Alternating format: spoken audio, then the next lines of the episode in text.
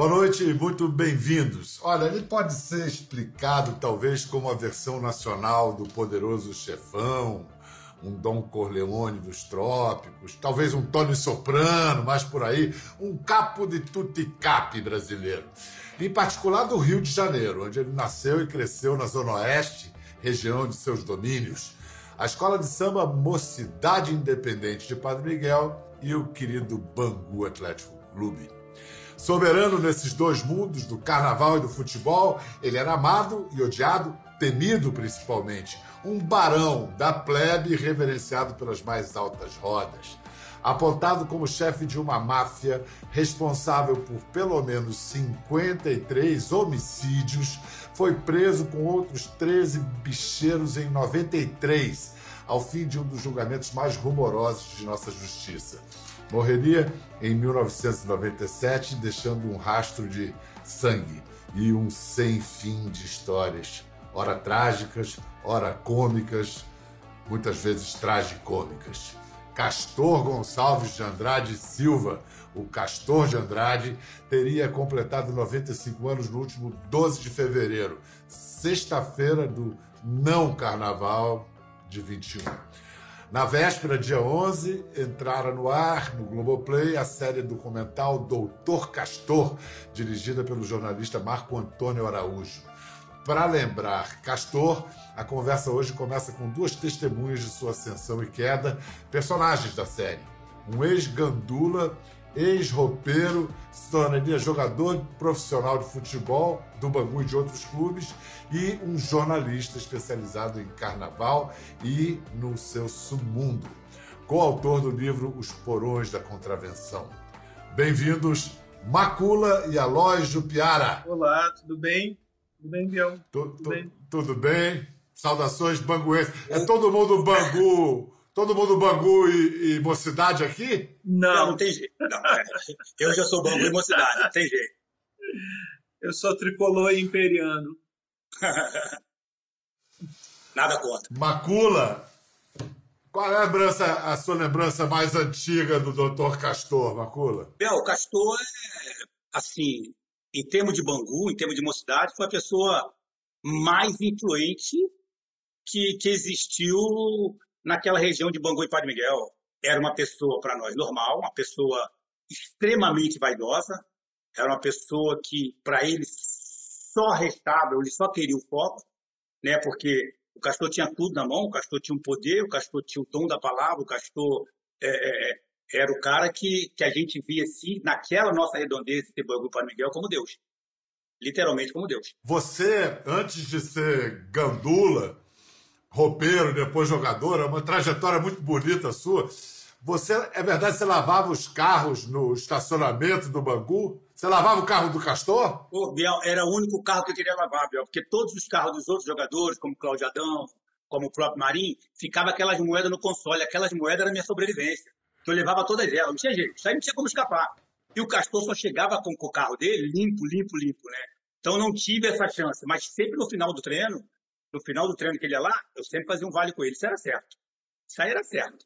O homem andava com muito dinheiro vivo ah, no bolso. Vivo, sempre. vivo, vivo. Aloy, e você, Aloy, quais são as suas lembranças mais remotas desse personagem carioca por excelência? É, as minhas primeiras lembranças são totalmente carnavalescas e não necessariamente ligadas ao bicho, porque eu, eu comecei a, a, a ver desfiles de escola de samba em 1976, nos anos 70. Minha mãe gostava muito de carnaval e me levou um dia para assistir nas arquibancadas.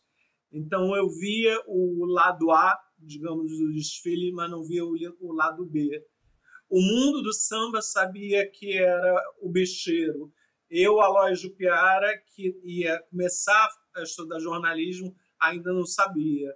Mas logo depois me toquei e fiquei observando, observando a palavra certa, a, a, a, as mudanças e o que existia no que eu chamei de lado B das escolas de samba e no lado B de Castor de Andrade e dos outros bicheiros. Não, é isso mesmo que o Aloy está dizendo. Era um sujeito que tinha lado A e lado B. O lado A, digamos, os devotos dele, do Bangu, de Padre Miguel, mas no mundo assim formal, da legalidade, o lado B dele é era um gangster, andava armado, carregava uma metralhadora na maleta.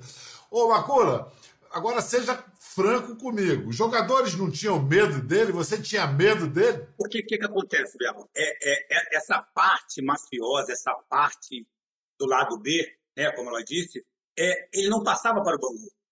Então, o que ele passava para o Bangu era só o poder. Ele está na imprensa, falando bem.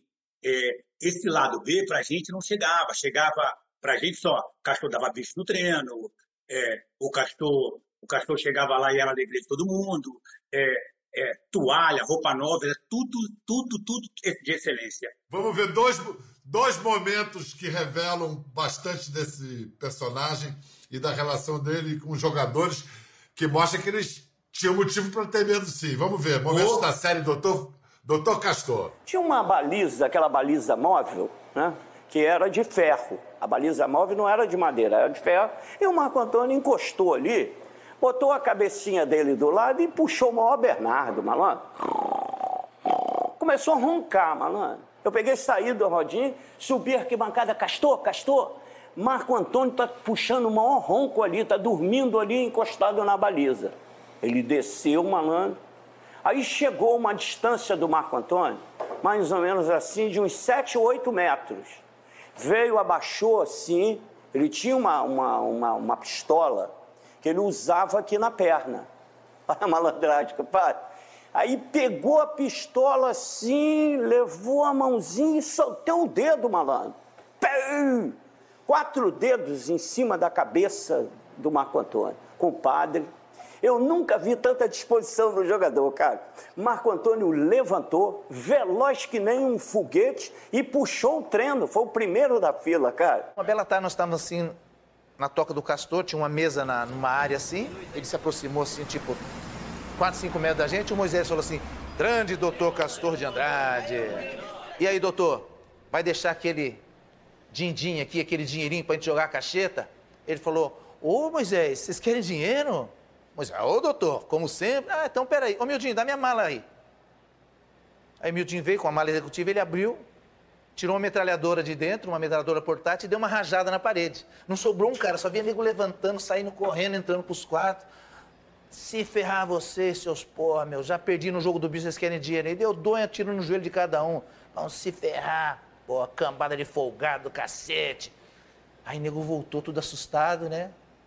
Mas eu vou dar o dinheiro mesmo assim, pô, que deu. Quer dizer, ele tinha esses lances aí. Era o caçador de Andrade. O dinheiro do jogo que o Gilmar falou foi verdade. Ele deu uma, assim, cara. E todo mundo começou a pular na cadeira com um desespero total. O Castor, assim, ou era 8 ou 80, ele não tinha extremo. Mas no final, no final, no final, ele toma aqui teu negocinho, toma aqui teu presente, toma aqui teu bicho, toma aqui, entendeu? Ele é, é dessa forma. O que é o que é a cara, é um traço cultural brasileiro. Mesmo o cara que dá rajada da metralhadora, depois dá, um, dá paternalisticamente dá uma grana. Uma observação que eu queria fazer é que nem sempre é, principalmente na área do carnaval e na área do bicho, do jogo do bicho, é, o, o, final era feliz. Ele não dava metralhadora e depois dava o dinheiro. Ele, ele disparava a metralhadora, se é que ele disparava ele pessoalmente, mas ele mandava matar. É, é, como você falou, 50 inquéritos, cerca de 50 inquéritos envolvendo mortes associadas ao Castor de Andrade. Então, é, me, me preocupa um pouco essa, essa a, a, a, figura, o, traço da figura folclórica dele, é, como, um, como ele é muito humano, no final ele acaba, ele acaba ajudando. Não, ele nem sempre acabava ajudando. É, ele matava, mandava matar. Ele mandava matar pessoas. Mas como todo chefe, ou pelo menos como alguns célebres chefes mafiosos, ele, ele buscava se cobrir de um verniz de respeitabilidade e ficava de, com relações íntimas com altas figuras da sociedade carioca. Sim. No terceiro, do, no terceiro episódio da série tem. Vamos ver o trecho que tem. É, fala sobre essa relação do Castor com altas figuras, personagens, digamos, respeitáveis da high society, da sociedade carioca. Era amigo de João Avelange. Ele era amigo de Boni na TV Globo. Ele foi entrevistado por, por Jô Soares na televisão. Havia uma aceitação do papel do, do bicheiro que mostra um grau de corrupção moral e ética da própria sociedade na aceitação de, de, desse papel deles. Eu não sou juiz, nem nunca fui delegado. Para mim, o jogo do bicho era uma contravenção. Criminosos eram as pessoas que estavam no governo, porque naquele momento Enquanto no jogo do bicho valia o que estava escrito, no governo valia o que estava na cueca. Esse é o Zé Bonifácio. Essa estratégia do, do, do Castor de se aproximar de pessoas influentes incluía juízes de futebol também, Macula? Incluía, incluía a arbitragem toda. A arbitragem, a arbitragem no Bangu era tratada assim como, como patrão. Era bandeja de salgado, refrigerante, cerveja, era muito. Os juízes sempre foram muito bem tratados. Mas era antes dos jogos e dependendo do desempenho, né? Quando a coisa estava muito difícil, o Bangu, ele saía da tribuna e ia para a beira do campo. Aí era uma outra visão. O cachorro na beira do campo, os caras se assustavam. Na dúvida, Bial, era sempre certeza nossa. Massacre de Bangu. Ricardo Durães, o juiz agredido em Moça Bonita no jogo feminino de quarta-feira entre Bangu e Radar, já entregou o relatório da partida na Federação de Futebol do Rio de Janeiro. Foi uma covardia é, impressionante, uma coisa que realmente não pode mais existir no nosso futebol. E realmente analisei dirigentes despreparados e covardes, realmente dirigentes covardes, que incitaram e deram ordens para que toda essa sorte de agressões fosse realizada. Eu corri ao encontro do juiz com o firme propósito de dizer não, não saia de campo, aguarde dentro de campo a, a polícia. E ao me aproximar correndo dele, gritando, não, não, não, não saia de campo, não saia de campo, ele interpretou, talvez, com aquele meu gesto, que eu tivesse a intenção de agredir. Ele saiu correndo, e eu saí correndo atrás dele, gritando, não corra, não corra, não corra. As cenas mostram o massacre e eu não vi nada disso. A verdade dos fatos é que ninguém saiu contundido de lá. O próprio hábito está com a sua integridade física garantida. Eu não sei nem mais onde é que eu vou dizer que eu estou machucado, porque todos viram, eu estou machucado em todos os lugares. A Associação de Árbitros quer saber quem eram aqueles homens armados no campo do Bangu. Rapaz, seria cômico se não fosse trágico. Macula, você estava lá? Eu, tava, eu era gandula nesse jogo, eu era gandula. Eu fui gandula nesse jogo. Rapaz. O que, é que acontece? Quando o cachorro corre para cima, quando o Castor corre para cima dele, é que o motor de arranque do Castor estava fundido. O Castor não conseguiu alcançar ele. Né? E o Castor só andava com 12, 15 de segurança. Ele poderia ter morrido. Com certeza. É, o... E aí a gente vê na série, Aloy, que o, o, no julgamento ele é absolvido e na porta do tribunal onde ele é absolvido já tem faixa celebrando a justiça, samba para receber a, a, a ele em liberdade. Aloy, que, que Rio de Janeiro era aquele? É, era um Rio de Janeiro completamente dividido, repartido. Eu, eu acho até que existe um Rio de Janeiro pré uh, com relação aos bicheiros e com relação ao Castor. Pré-julgamento da Denise Frossard, pré-condenação e posterior. Na posterior, os bicheiros se recolheram e e, e a sociedade, de uma maneira geral, não toda, mas uma boa parte dela, passou a pensar: eu estava do lado dessas pessoas, eu estava do lado de pessoas que mandavam matar. O castor da mocidade, eu não vou falar do castor do Bangu, eu não sou, eu não sou jornalista esportivo, mas o castor da mocidade, ele é a base dos milicianos de hoje, para mim. É a mesma coisa prometem proteção, prometem proteção, e aí, quando são libertados da cadeia, então, é. são recebidos em festa. A gente vai falar mais disso, mas eu acho que uma das é, evidências que a série apresenta é que o Rio deu no que deu por, por causa daquilo. Ali começa o que, o que nós vemos hoje Eu ia falar amadurecer, mas é apodrecer, né? Apodrecer. Mas vamos ver agora, é, vamos ver agora um contraponto ao, ao juiz Ricardo Durães com outro árbitro, o polêmico Luiz Carlos Gonçalves, mais conhecido como o Cabelada. E ele sempre foi muito atencioso com a arbitragem, né?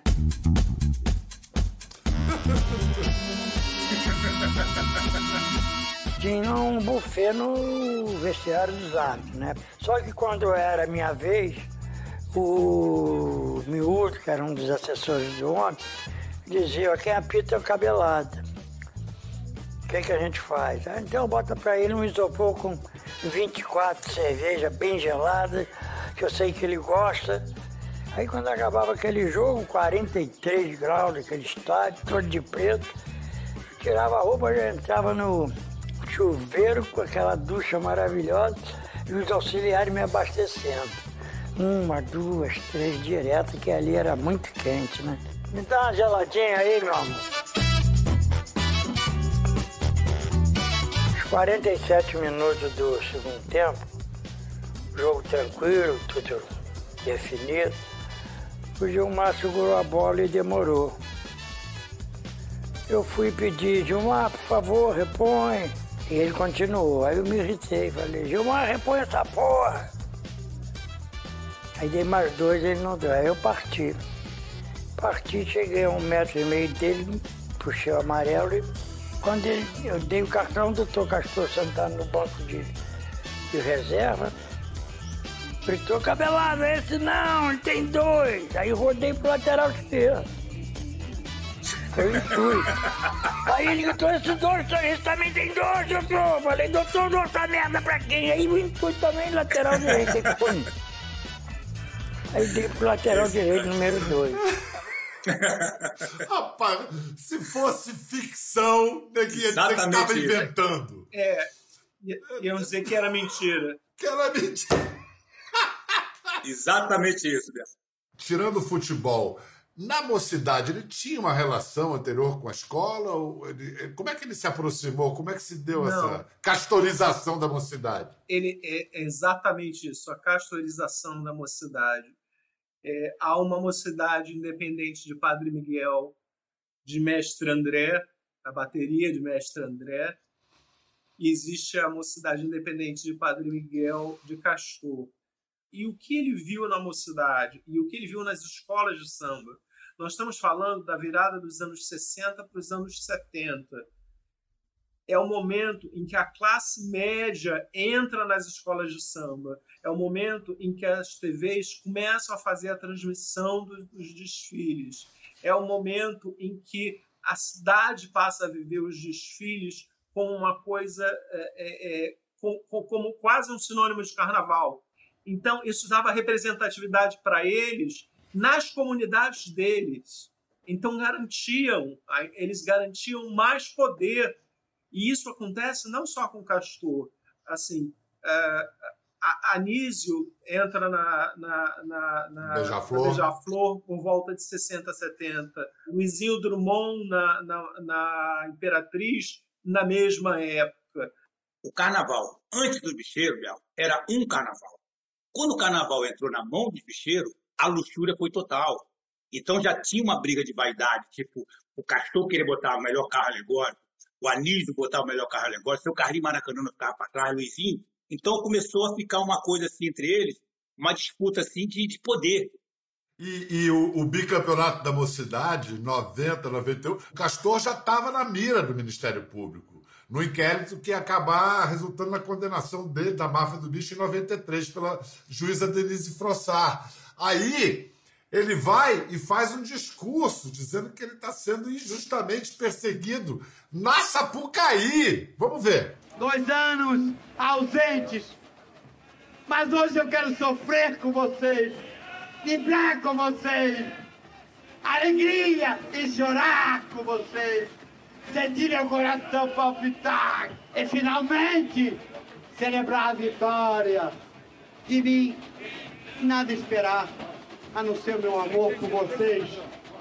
Padre Miguel, Padre Miguel, mocidade, Meu coração é de vocês. Patrono, o Castor de Andrade tá aí enlouquecido pela Baquete Sapucaí. Olha, enlouquecido.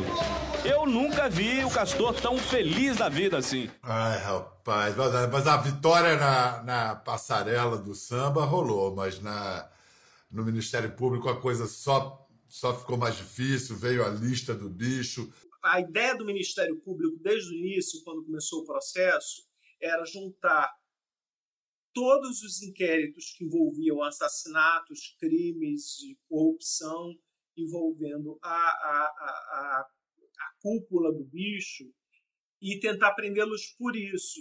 Só que eles não conseguiam, porque nas delegacias os inquéritos acabavam fechados, as, as investigações acabavam não concluídas, porque, obviamente, a, a, a parte da polícia, uma parte da polícia estava na, tava, tava, nas, tava nas mãos. Estava na, na, lista. Estava na, na, lista. Estava na lista. Então não tinha isso.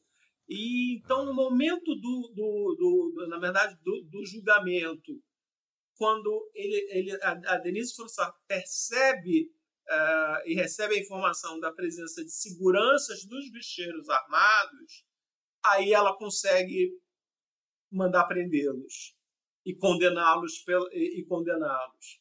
A gente vai chegar lá, mas antes eu queria mostrar um, um, depoimento de um dos beneficiários das propinas do Castor, um dos maiores cantores do Brasil.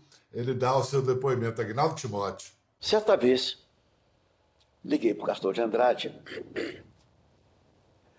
e ele perguntou: o que está acontecendo, crioulo? Falei: eu preciso melhorar minha campanha e estou completamente descoberto. Ele falou, dá um pulinho amanhã lá no nosso escritório. Quando eu cheguei lá, ele abriu uma sacola de supermercado e jogou 25 mil dólares. Falou, se você precisar de algo mais, depois fala comigo. Esse supermercado, os artigos muito, é, nessa muito sacola de supermercado. Exatamente. E, e o que assusta, e, e, o que assusta é que essas, essas pessoas sabiam que o dinheiro não era limpo, que era dinheiro sujo. Aloy, eu acho que também as pessoas é, recebiam esse dinheiro sujo e acabavam fazendo vista grossa, porque todo mundo acreditava na impunidade, que ele jamais seria. Macula, você, você acreditava que um dia Casinha, Casinha não, né? O castelo do doutor Castor ia cair? Sem chance, Bel, sem chance para a gente era, era tranquilidade total, tranquilidade é, total. Por, por, por, por, isso tudo, ele não podia acreditar que um dia iria acontecer o que aconteceu. Esse julgamento histórico que a gente vai ver agora, que condenou o Castor e mais 13 bicheiros por formação de quadrilha armada e configuração de máfia. Vamos lembrar. Os senhores estão todos presos. Olho para a segurança e digo: podem levar os réus.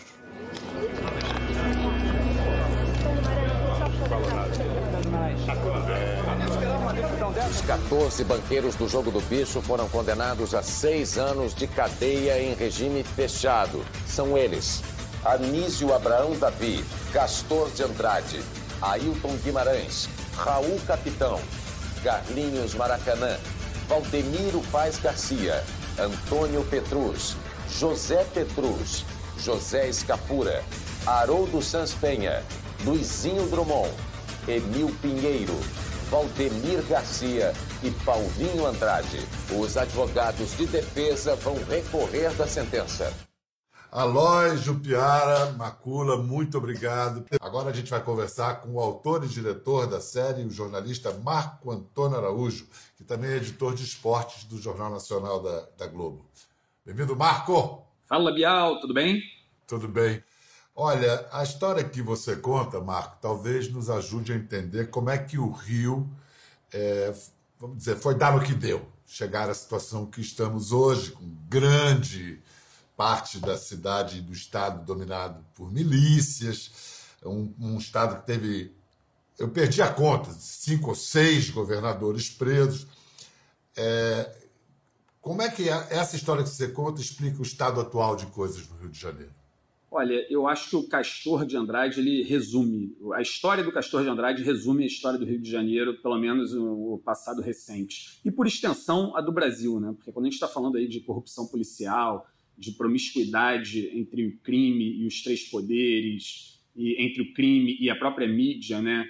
É, então, eu, eu acho que essa história, ela, ela simboliza muito bem. A, a, não foi o Castor de Andrade que inventou a corrupção, que inventou esses crimes todos. Eles também continuam após ele, mas ele, ele por ter tido um papel central ali na cúpula do jogo do bicho e por ele ter se exposto muito, né? É, dado muitas entrevistas e né, adorava um holofote, ele serve como um, um, um símbolo de como que o Rio de Janeiro foi se deteriorando, de como que o Rio de Janeiro foi saindo do controle da, da sociedade. E, e, digo mais, a sociedade ela é cúmplice, né? É muito fácil também a gente falar só dos políticos, só do, dos juízes, dos promotores, mas a própria sociedade como um todo abraça esse tipo de, ou abraçava, né, esse tipo de figura e acho que o documentário ele serve um pouco como um espelho, né, para nós, eu sou carioca, é, para nós como cariocas, nos olharmos no espelho e vermos é, quantos erros foram cometidos e ainda são cometidos, né. E o seu documentário também ele evidencia algo que a literatura brasileira, com Fernanda Torres, com Sérgio Rodrigues, com vários autores, tem mostrado, que a tragicomédia explica o Brasil, que o Brasil é tragicômico. Você conta uma história trágica de um bandido que mandou matar, matou dezenas ou mais de pessoas, e ao mesmo tempo, quando você, você se pega rindo, é uma comédia o Castor ele é um personagem muito complexo, né? E desde o início a, a, nossa ideia era explorar todas essas facetas do Castor. E não seria justo fazer apenas a faceta criminal, porque eu acho que você precisa entender como que esse homem era amado ali na comunidade de Bangu, Padre Miguel, Realengo, né? É, é preciso entender que é, essa comunidade, né, onde o Estado não chega, onde o Estado é muito omisso, é, por que, que ele se tornou uma figura tão venerada? E é, a gente tenta ser muito equilibrado, mostrar todos os pontos de vista, mas, claro, né, tendo como norte os fatos. E os fatos são que a cúpula do jogo do bicho é relacionada a um sem número de crimes, a, a um sem número de homicídios, a corrupção policial, corrupção do judiciário, etc. e tal. Eu acho que mesmo nessas histórias que, que são contadas quase como uma anedota, né, é, você vê ali traços de falha de caráter, né? Você vê traços de uma pessoa perigosa, né? De uma pessoa que levou métodos ali do, do mundo do crime para o futebol e para o carnaval. Parabéns, Marco Antônio Araújo. Muito obrigado e que continue é, fazendo a festa na, no Globoplay. Continue fazendo muitos espectadores. Muito bom. Obrigado, Bial. Valeu pelo convite. E fica aqui o convite para todo mundo assistir lá o Doutor Castor. Tá bem legal. Espero que vocês gostem. Boa noite. É isso aí. Não percam. Até a próxima. Gostou da conversa? No Globoplay você pode acompanhar e também ver as imagens de tudo que rolou. Até lá.